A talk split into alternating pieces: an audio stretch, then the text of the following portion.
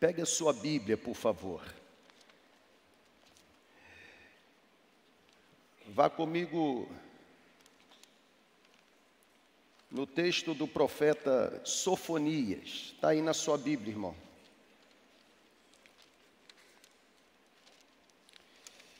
Profeta Sofonias, capítulo 2.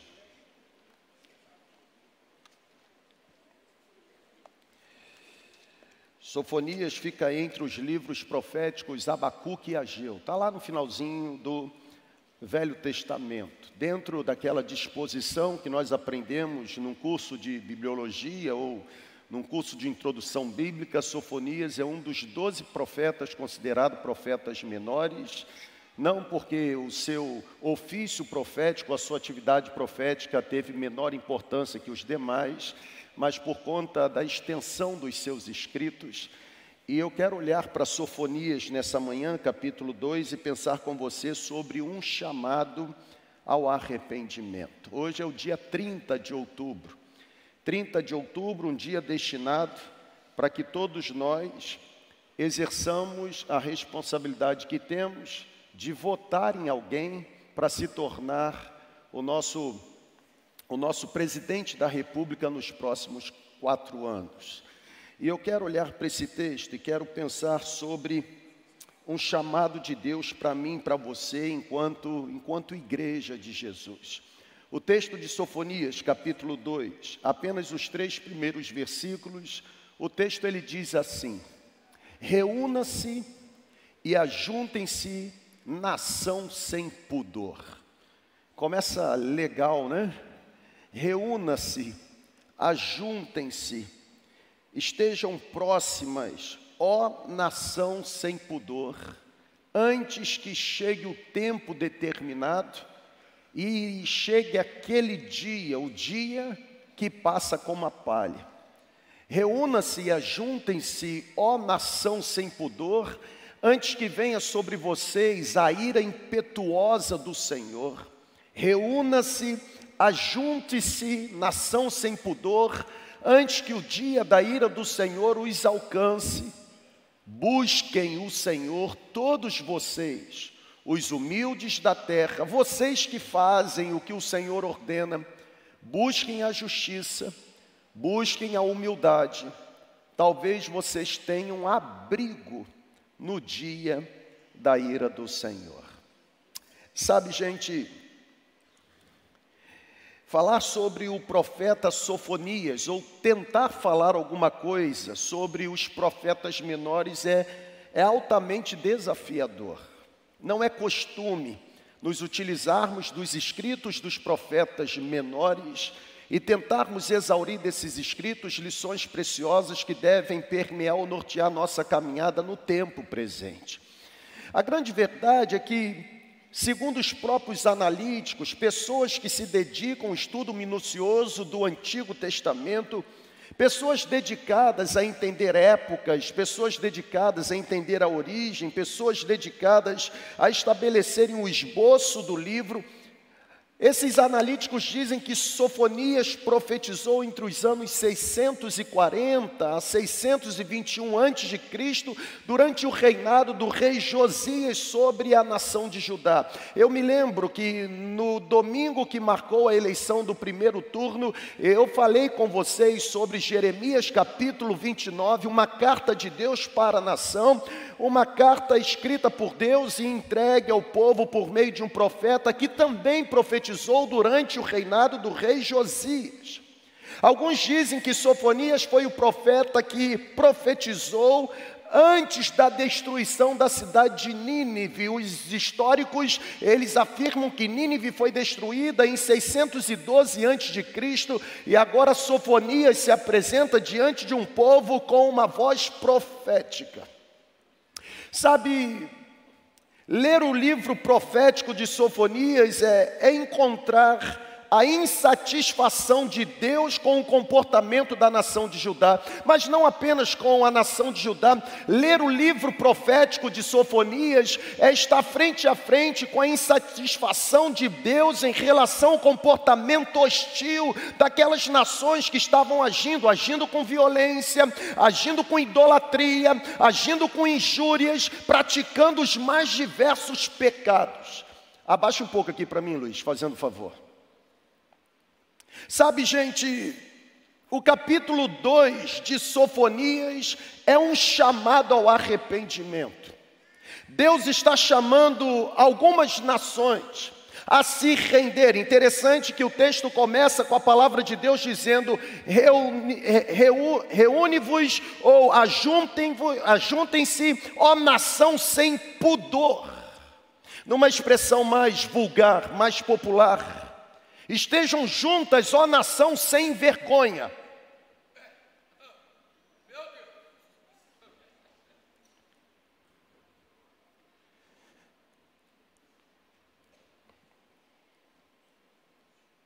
Vocês que praticam maldade, vocês que fazem se alastrar a iniquidade, estejam juntos. E aí Deus começa, nesses três primeiros versículos, dizer que a nação sem vergonha deveria se juntar antes de três coisas e deveria buscar três coisas. Interessante, para cada antes que existe uma busca a. Ele diz: estejam juntas, ó nação sem pudor, ó nação sem vergonha, primeiro, antes que o decreto produza efeito e o dia passe como a palha. Segundo, antes que venha sobre vós o furor da ira do Senhor. Terceiro, antes que venha sobre vós o dia da ira do nosso Deus. E agora Deus dá o caminho para a nação sem pudor, dizendo: busquem o Senhor vós, os humildes da terra, que cumpris ou que obedeceis os vossos os seus mandamentos. Busquem o Senhor. Segundo, busquem a justiça. Terceiro, busquem a humildade. Deus está chamando as nações para um quebrantamento, um arrependimento. Na verdade, Deus, por meio dos lábios do profeta, está conclamando as nações a se renderem antes que fosse tomada a decisão definitiva de Deus de exercer juízo sobre as nações. Eu penso que o que mais a gente precisa fazer neste tempo é arrependimento. Sabe, gente, nós precisamos nos arrepender. Nós precisamos nos arrepender por nos revestirmos de uma couraça espiritual que não faz sentido com a prática de vida que nós vivemos. Nós devemos nos arrepender de defendermos posicionamentos que não têm nada a ver com os princípios da palavra. Nós devemos nos arrepender por estimularmos mesmo o confronto de pessoas para que a nossa vontade seja estabelecida. Na verdade, se existe uma palavra que eu penso que Deus está lançando sobre nós nesse tempo é nação sem pudor, se ajuntem e comecem a apresentar os vossos pedidos de arrependimento. O profeta ele está afirmando que os dias passam rapidamente e passam mesmo. Na verdade, parece que ele está citando Tiago, ou Tiago parece que cita o profeta quando diz que a vida de um homem é como uma neblina. O profeta diz: os dias passam como a palha e o povo não tem muito tempo para agir. O que o profeta está fazendo é alertar o povo para que o povo preste atenção e comece a examinar-se por conta dos seus próprios pecados. Deus está chamando o povo ao arrependimento. Sofonias está convocando os humildes a buscarem o Senhor. Sofonias está convocando as pessoas a buscarem justiça, mansidão, para que todos sejam protegidos e escapem do castigo prometido para o dia da ira do Senhor.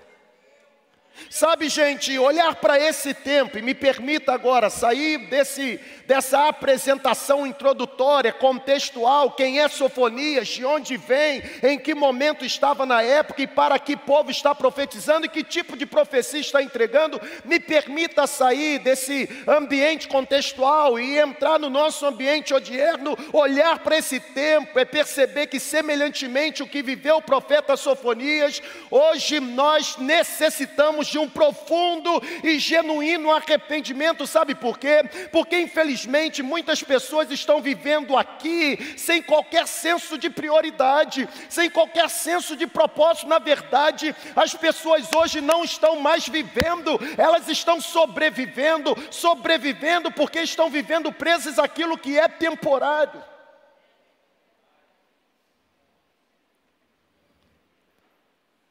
Onde está a nossa confiança no Senhor?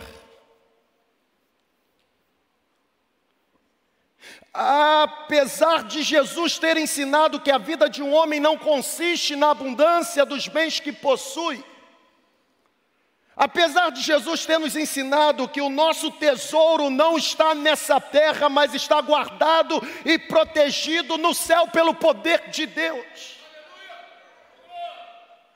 apesar de Jesus ter nos feito cidadãos dos céus por meio do batismo no Espírito Santo, nós temos um selo, irmão, uma credencial, uma digital.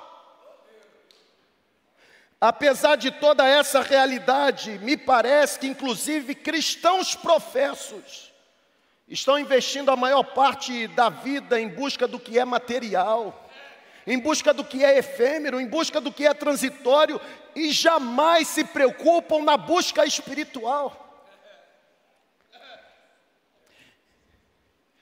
Irmãos, me permita, eu disse para os nossos pastores, e disse para alguns que são próximos, como eu gostaria que chegasse logo o dia 31 de outubro. Só que para chegar o dia 31 tinha que ter o dia 30. O que eu estou dizendo é o seguinte: eu tentei lançar sorte para ver qual pastor estaria aqui hoje. A sorte caiu sobre mim.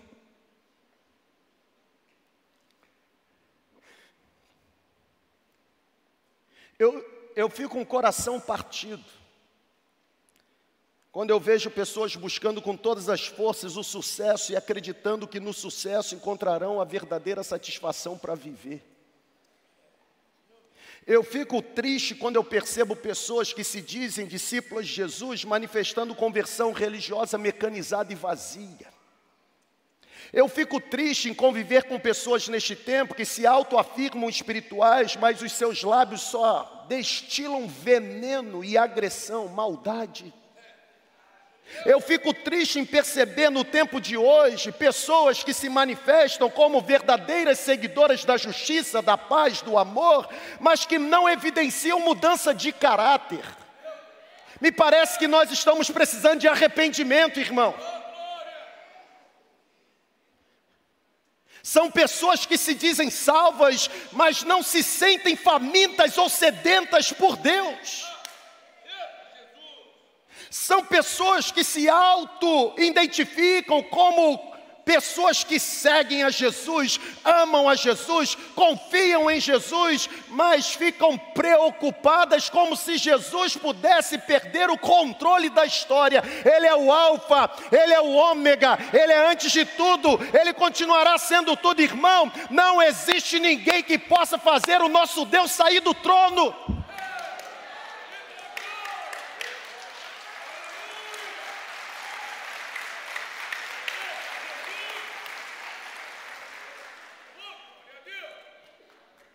Onde não há presença de Deus, não há revelação, irmão. Onde não há revelação, o povo vive sem direção.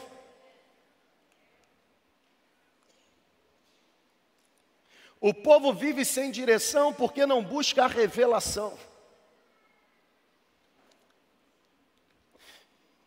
Eu quero trazer dois Duas preciosas lições que me abençoaram olhando para o livro de Sofonias e pensando no dia de hoje, quero compartilhar com você. Primeira lição é essa: arrependimento é resultado da busca pelo Senhor.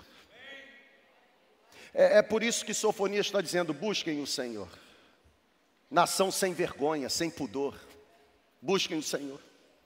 Busquem o Senhor, porque apesar da falta de pudor, pode ser que no dia da ira o Senhor poupe vocês da destruição divina. Busque o Senhor. Busque o Senhor. Arrependimento é resultado da busca pelo Senhor. Pessoal, olha para cá, por favor. A busca pelo Senhor me revela quem eu sou de verdade. É impossível buscar o Senhor e a minha busca pelo Senhor não refletir no espelho quem na verdade eu sou, e é impossível me enxergar corretamente e me enxergando corretamente não me sentir impelido a confessar as minhas mazelas, arrependendo-me dos meus pecados. Ó oh, pobre homem miserável que eu sou. Quem me livrará da ira divina ou vindoura? Vocês estão aqui ainda? Arrependimento é resultado da busca pelo Senhor. O que eu tenho certeza que vai acontecer é que a partir de amanhã muitos familiares terão que se assentar à mesa e ajustar os pontos por causa de ofensas que foram trocadas, marcadas por imaturidade. Gente que é infantil.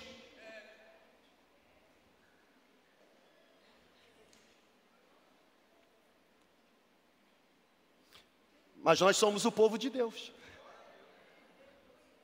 Infantis. Mas povo de Deus. Adultos infantilizados. Pirracentos. Desrespeitosos. Irmão, deixa eu abrir um parênteses assim. O fato de você ter o número do meu WhatsApp não legitima você a encher meu WhatsApp com as suas faltas de educação, não, irmão.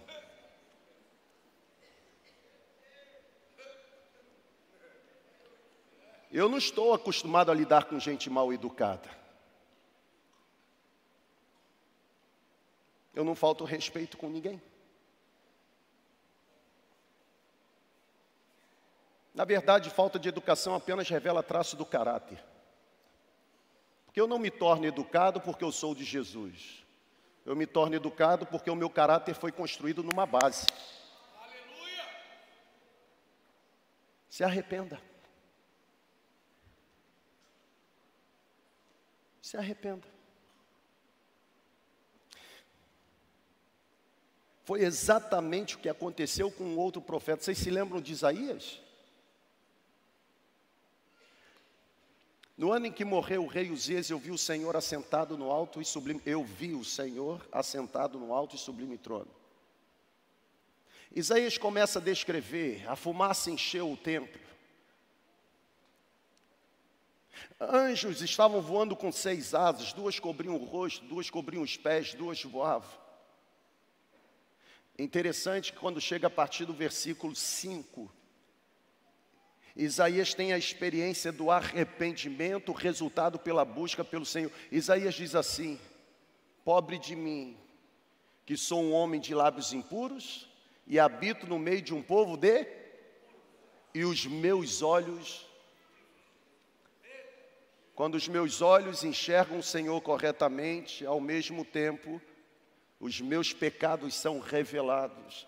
E se os meus pecados são revelados, vem peso de confissão. Isaías disse: Ai de mim. Talvez você esteja vivendo do jeito que você está vivendo, porque os seus olhos ainda não encontraram o Senhor.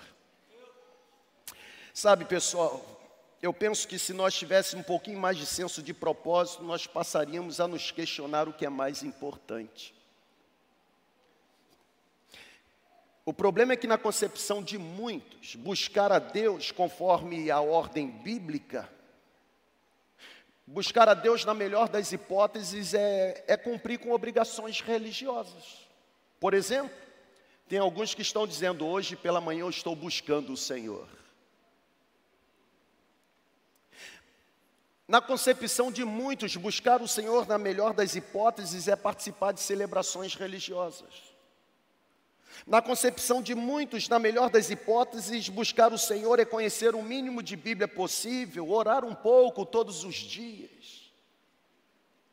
É possível desenvolver tudo isso e não encontrar o Senhor, desde que tudo isso seja realizado dentro de um ambiente mecanizado, ritualístico, legalista, farisaico. O que atualmente alguns chamam de busca, eu identifico como algo medíocre. Um relacionamento interesseiro. Estão compreendendo? Um relacionamento superficial, raso. Um relacionamento não intenso. Tem muita gente baseando a sua busca por Deus a partir de produtividade, ou seja, elas dizem que estão buscando o Senhor pelas horas que elas investem no serviço ao próximo irmão. O que me faz servir ao próximo é, é consciência de cidadania, irmão. Nós estamos vivendo, essa semana teve uma semana chamada Semana Acadêmica na Faculdade Batista. E eu fui convidado a participar da mesa na, na quarta-feira. E o tema foi como manter relacionamentos sólidos num mundo tão fragilizado pela polarização.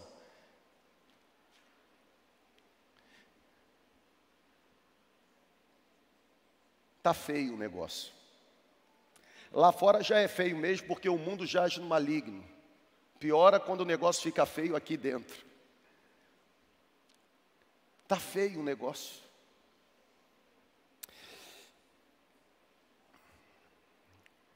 Existe biblicamente uma maneira mais correta de se buscar o Senhor.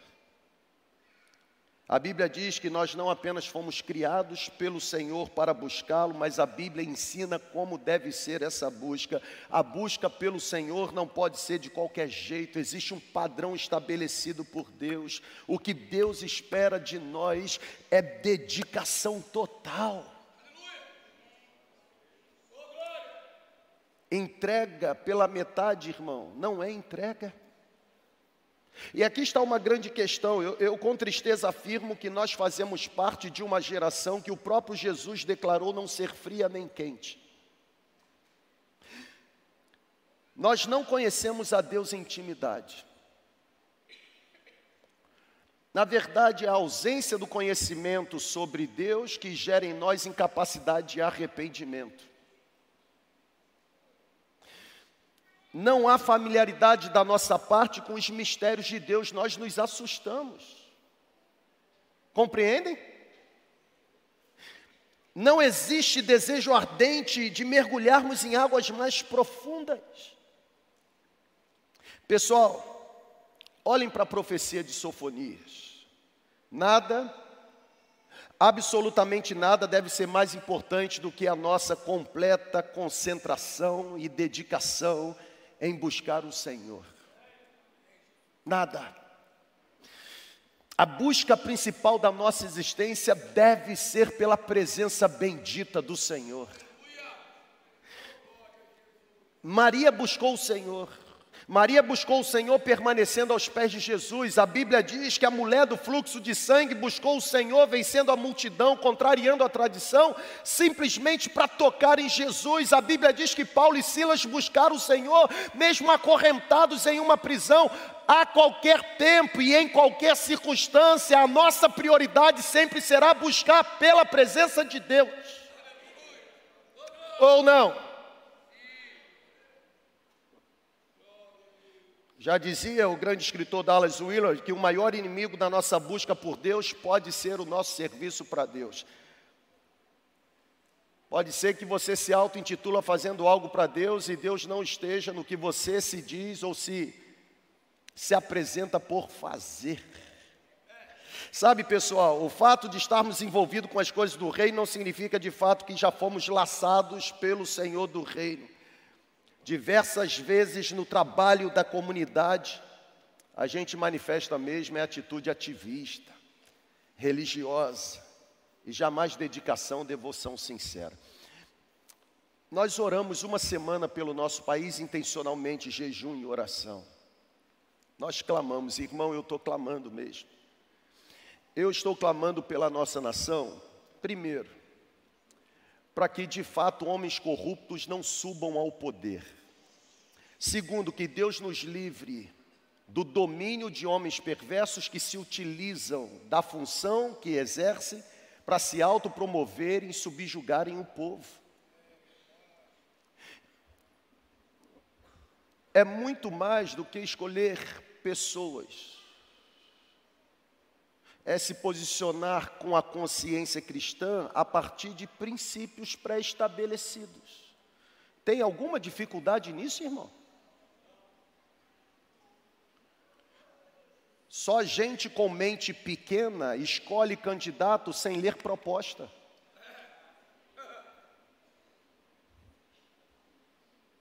Mas está polarizado. Se você não fala nada, você é isentão. Se você fala alguma coisa, você é manipulador. Se você não fala nada, reclamam da ausência de política no púlpito. Se você fala alguma coisa, reclamam da presença de política no púlpito. Está na hora da gente se arrepender mesmo e voltar para o que é essencial. Fazer com que os nossos olhos encontrem o Senhor, porque se os nossos olhos encontrarem o Senhor, a nossa identidade será revelada. Arrependimento é resultado pela busca de Deus. Mas tem uma segunda questão. Quando eu olho para esse texto e vejo Deus falando, busquem, busquem, busquem, e é um convite ao arrependimento, eu concluo que quanto mais arrependimento houver, mais profunda intimidade existirá. Pessoal, é o arrependimento que pavimenta o caminho para a verdadeira intimidade. Conhecer a Deus é resultado de uma entrega abnegada. A intimidade com Deus não consiste num ritual, é relacionamento. Relacionamento não acontece do nada. Relacionamento precisa ser cultivado. Relacionamento precisa ser protegido, relacionamento precisa ser amado. Como diz o autor do século atual, Deus não tem interesse em ser um refúgio para você no fim de semana, muito menos um chalé para o verão e muito menos uma cabana de férias. Ele quer você agora e sempre, ele quer o seu endereço, ele quer o seu ponto de referência, ele quer o seu lar, ele quer morar em você, ele quer a sua mente, ele quer as suas atitudes, ou seja, ele quer ser o Senhor completo da sua vida. Eu já estou tempo considerável no ministério para afirmar para você com convicção que a forma como você me chama revela claramente o quanto você me conhece ou até mesmo se você me conhece. Eu vou repetir. Eu já estou tempo suficiente nessa jornada para ter certeza que a forma como você fala comigo ou se dirige a mim revela claramente se você me conhece e caso me conheça, o quanto você me conhece. Eu vou dar um exemplo. Você também recebe telefonema de é, telemarketing? 303, 03, não sei o que. Tá. Irmão, é um negócio impressionante. De quando em vez eu atendo, a pessoa do outro lado diz assim: Senhor Adonis. Nunca fui Adonis. Tem gente que diz, pior o negócio assim, Senhor Adonias. Não sabe ler, não tem acento circunflexo. O que essa pessoa está dizendo do outro lado? Que ela não me conhece. Porque se ela me conhecer, ela saberia que meu nome é Adonias. Tá certo que não é um nome assim muito legal, mas não sabe nem pronunciar o meu nome. Posso estreitar um pouquinho mais? Sim ou não? Até você que me chama de pastor Adonias, a chance de você saber alguma coisa sobre mim são pequenas. Talvez você saiba o que eu faço, talvez você já tenha me ouvido falar, Talvez você saiba descrever algumas das minhas preferências, virtudes e defeitos, no entanto, isso não significa que você me conheça pessoal ou intimamente. É por isso que você fala um monte de besteira sobre quem eu sou. A gente não conhece uma pessoa ouvindo uma outra pessoa falar acerca dela. Eu não conheço Daniel ou a partir do que o Jonelis fala do Daniel. Eu conheço Daniel quando eu me sento à mesa e começo a partilhar da mesa com o Daniel. É por isso que, semana após semana, eu recebo pessoas que chegam para mim pedindo perdão por pensamentos que alimentaram sobre mim.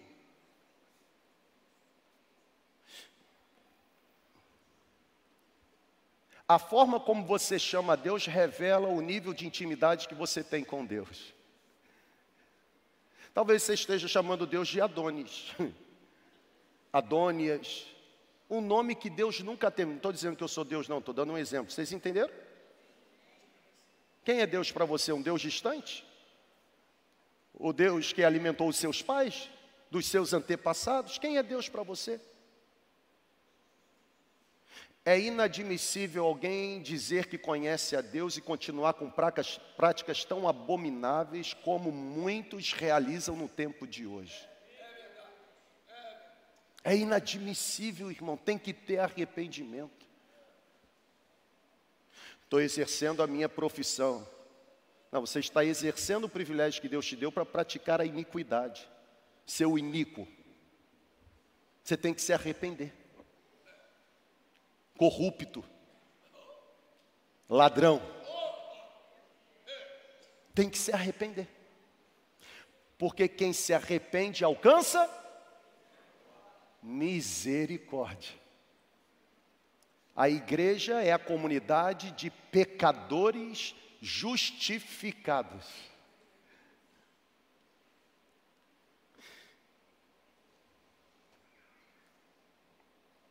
Só existe intimidade quem se assenta à mesa. Nós precisamos, mais do que conhecimento acerca de Deus, nós precisamos conhecê-lo intimamente, irmão. O problema é que nós estamos nos tornando meros teóricos. Nós sabemos discorrer sobre tudo e sobre todos, mas não temos portfólio para apresentar de prática piedosa, como a Bíblia diz, no nosso dia a dia. Ô irmão, eu já fui estigmatizado de tanta coisa, descobri recentemente que, pela forma como eu falo, já até estigmatizaram que tipo político eu sigo. Irmão, não sou filiado a partido político nenhum, não.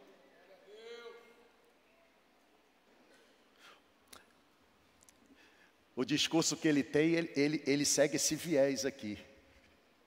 Não, o discurso que ele tem, ele segue esse viés.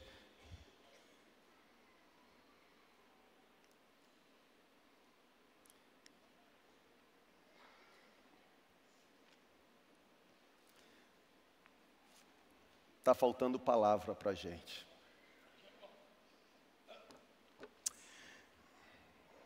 Intimidade é resultado de vida consagrada.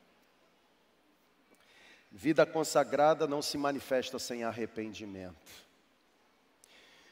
Não adianta a gente andar com a Bíblia na mão e não possuir Bíblia na mente e no coração. Não adianta a gente ter erudição teológica, poder de oratória, persuasão, se a gente não manifestar unção do Espírito Santo.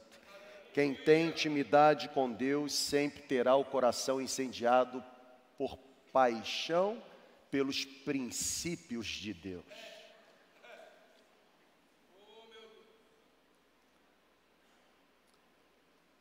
A igreja sempre será de Jesus, e se a igreja é de Jesus, a igreja continuará sendo regida, regulamentada e doutrinada pelos princípios da palavra de Jesus. Eu vou repetir, irmão, para você entender.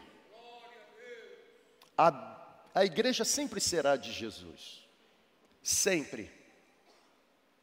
E se a igreja é de Jesus, ela continuará sendo estabelecida, firmada, fundamentada nos princípios, nos mandamentos, na palavra de Jesus. Nenhuma outra fonte poderá doutrinar a igreja de Jesus senão o mandamento de Cristo.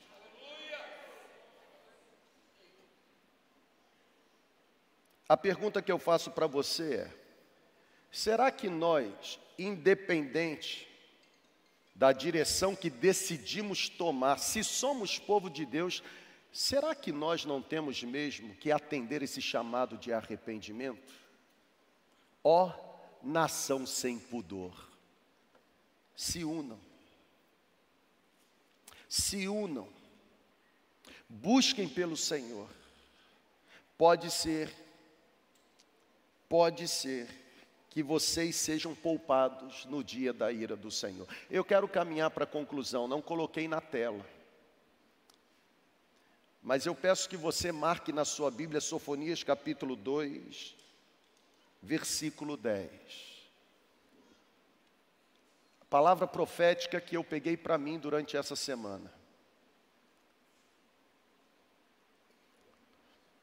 Sofonias capítulo 2, versículo 10. Nós lemos do 1 ao 3.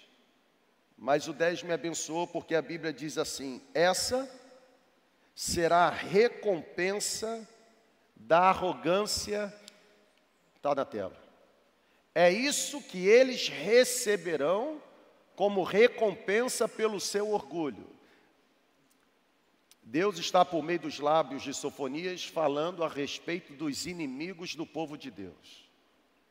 Esta será a recompensa dos inimigos do povo de Deus por insultarem e ridicularizarem o povo do Senhor dos exércitos. Versículo 11: O Senhor será terrível contra eles, quando destruir todos os deuses da terra e todas as ilhas das nações ou as nações de todo o mundo virão adorar o Senhor, cada um da sua própria terra. Irmão, pode se levantar quem quiser contra a igreja, não vai prevalecer.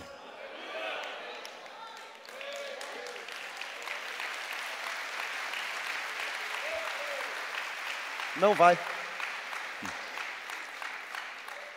Vocês creem dessa forma? Irmão, eu vou repetir. Se houver arrependimento de uma nação sem pudor, essa nação será poupada do dia da ira do Senhor. E não apenas será poupada, disse o texto bíblico, os que se levantam contra o povo de Deus serão abatidos, e todas as nações se juntarão e virão adorar o Senhor, por causa do esplendor do Senhor sobre o seu povo. Qual é a conclusão que eu faço? A conclusão é essa. Num dia tão importante para a nossa nação em que você vai escolher candidato A ou B. Eu quero que você saia daqui com a seguinte certeza: a restauração do que desejamos passa necessariamente pela profunda busca, rendição e consagração da nossa vida. Eu vou repetir. A restauração que desejamos passa necessariamente pela profunda busca, rendição e consagração da nossa vida. Irmão, do jeito que o povo de Deus está orando nesse tempo, e se existiu algo assim que essa polarização provocou, foi tacar fogo mesmo no povo de Deus, né?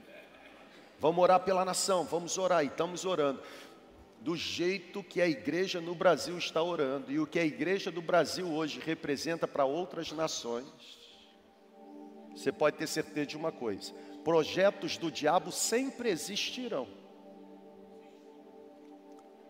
Existia uma coisa, prosperar é outra.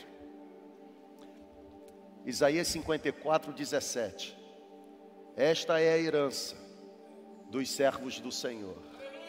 Nenhuma arma forjada contra vocês prosperará, e toda língua que se levantar contra vocês em juízo, em juízo vocês a condenará, porque eu, o Senhor dos exércitos, serei com vocês em todo o tempo. A Bíblia não diz que arma forjada de destruição não vai existir. A Bíblia diz que ela não vai prosperar. Pode se levantar, pode ser orquestrada, pode existir engenharia. Agora, prosperar? De jeito nenhum, porque o poder de Deus é maior. O poder de Deus é maior. O poder de Deus é maior e se existe uma igreja que vive debaixo do poder de Deus, de fato, é a igreja, é a igreja de Jesus. Eu queria que nós ficássemos em pé agora. Nós tivemos uma semana intensa de oração pelo nosso país. Arrependimento é resultado da busca pelo Senhor, irmão. E quanto mais houver arrependimento, mais intimidade existirá. Sabe, Olhos espirituais se abrem por meio de intimidade. Sensibilidade espiritual aumenta por meio de intimidade. Nós tivemos uma semana intensa de oração. Irmão, que coisa linda foi a sexta-feira ali naquele monte da Codim. Sabe, meu irmão, eu queria que nós terminássemos essa celebração agora. Logo mais nós vamos voltar. Óbvio que logo mais vai ser um desafio você conseguir largar o seu celular.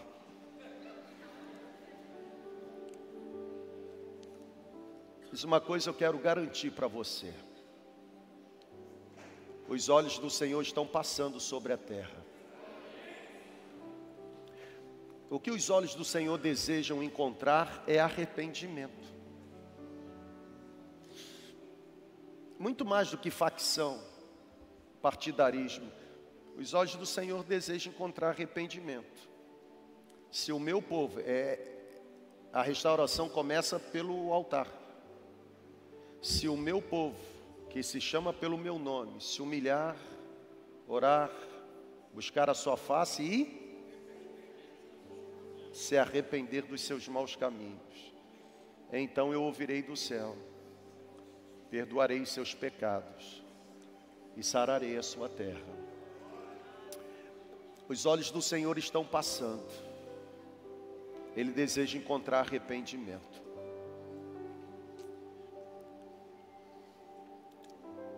Os olhos do Senhor estão passando.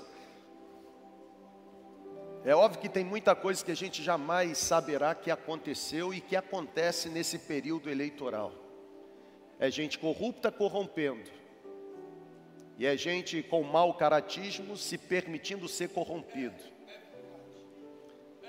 Mas os olhos do Senhor conseguem encontrar cada canto escuro desse país. Os olhos do Senhor conseguem encontrar mesmo, até mesmo reuniões que foram realizadas com portas fechadas. Se eu subir aos céus, ali tu estás. Se eu descer no mais profundo abismo, ali também tu me encontrarás. Para onde poderei fugir da tua face? Será que a gente pode clamar agora? Clamar mesmo. Para que Deus traga um batismo de arrependimento sobre uma nação sem pudor. Uma nação sem vergonha sem vergonha, não no sentido pejorativo, sem vergonha no sentido de sem pudor. Uma nação que negocia princípios, uma nação que se envolve com idolatria, com apostasia, uma nação que fomenta a iniquidade, uma nação que de alguma forma sabe se estabelecer no movimento partidário mas não consegue se levantar com consciência profética. Que tal a gente pedir a Deus que dê um batismo de arrependimento? Pode ser que os nossos olhos encontrem o Senhor nessa manhã, e eu garanto que se os nossos olhos encontrarem o Senhor, os nossos olhos serão abertos para nos enxergarmos da forma como somos. E se nos enxergarmos da forma como somos, haverá em nós um desejo incontrolável de quebrantamento, de rendição. Cria em nós, Senhor, um coração puro. Renova em nós um espírito inabalável. Contra o Senhor e somente contra o Senhor temos pecado. Temos feito aquilo que tu reprovas. Temos feito aquilo que tu odeias. Na verdade, temos odiado o que o Senhor ama e temos amado o que o Senhor odeia. Temos nos afastado do princípio da tua palavra. Temos suportado, ó Deus, a iniquidade, temos convivido familiarmente, ó Deus, com o pecado. Derrama perdão sobre nós nessa manhã. A começar pelo teu povo que se chama pelo teu nome, nos humilhamos e pedimos, continue a levantar nesse país uma igreja viva, operosa, uma igreja cheia do fogo da tua presença Sabe, Senhor, o que traz paz ao nosso coração é ter certeza que a nossa confiança sempre estará no Senhor. Ainda que a terra trema, ainda que os montes sejam afundados no mar, ainda que uma nação se levante contra outra, o Senhor continuará conosco, porque o Senhor é a nossa luz e a nossa salvação. Nós jamais iremos temer. Não recebemos um espírito de medo, de covardia, de temor. O Senhor nos revestiu de espírito de ousadia, de coragem, de moderação, de equilíbrio. Não existirá porta do inferno capaz de impedir o avanço da tua igreja. Como disse Sofonias para nós nessa manhã, Queremos nos reunir aqui. Queremos nos reunir porque pode ser que haja misericórdia do céu sendo derramada sobre nós nessa manhã. Ó Deus, a começar pela nossa casa, restaure o altar. Ó Deus, a começar pela nossa comunidade de fé, restaure o altar na nossa cidade, Campos dos Goitacazes, restaura o altar. No nosso estado, Rio de Janeiro, ó Deus, restaura o altar. Ó Deus, na nossa nação, Brasil, restaura o altar. A nossa dependência está no Senhor. Irmão, se você concordar com essa oração, levante sua mão agora. Senhor, tua palavra diz que onde houver concordância, haverá confirmação da parte do Senhor. Onde houver dois ou três reunidos, o Senhor estará. O que dois ou três concordarem na terra será ligado no céu. E aqui nós estamos, como igreja do Senhor, suplicando nessa hora. Se algum político que já foi eleito, ou ainda aqueles que serão eleitos hoje, se a partir desse mandato eles se utilizarem do privilégio que receberam de governar para usurpar, para roubar, para corromper, para estabelecer princípios que violam o princípio da tua palavra. Nós, como igreja, pedimos que o Senhor possa abatê-los com com o teu poder. Que o Senhor possa abatê-los mesmo, Senhor. Que o coração perverso não prevaleça. Nós estamos, ó Deus, pedindo como igreja. Se algum governante se assentar à cadeira e se utilizar do poder para provocar maldade, destruir princípios, que o Senhor o encontre que a ira do Senhor o encontre, que a justiça do Senhor o pegue de jeito, e que eles sejam abatidos. Que o Senhor nos dê governos, ó Deus, que se aproximem dos princípios da tua palavra. Governos, ó Deus, que estabeleçam valores em acordo com a tua palavra para nós, a tua palavra é a autoridade máxima. É ela que se torna regra da nossa fé e da nossa prática. Como igreja, nós te pedimos: cuide, cuide do nosso país. Somos limitados, o máximo que podemos fazer, nós fazemos, mas o Senhor pode colocar e o Senhor pode retirar. E nós pedimos, por favor, que sobre o nosso país o Senhor estabeleça tempos de paz. Tempos de paz. Que haja paz entre os muros do nosso país. É a nossa oração. Em nome de Jesus.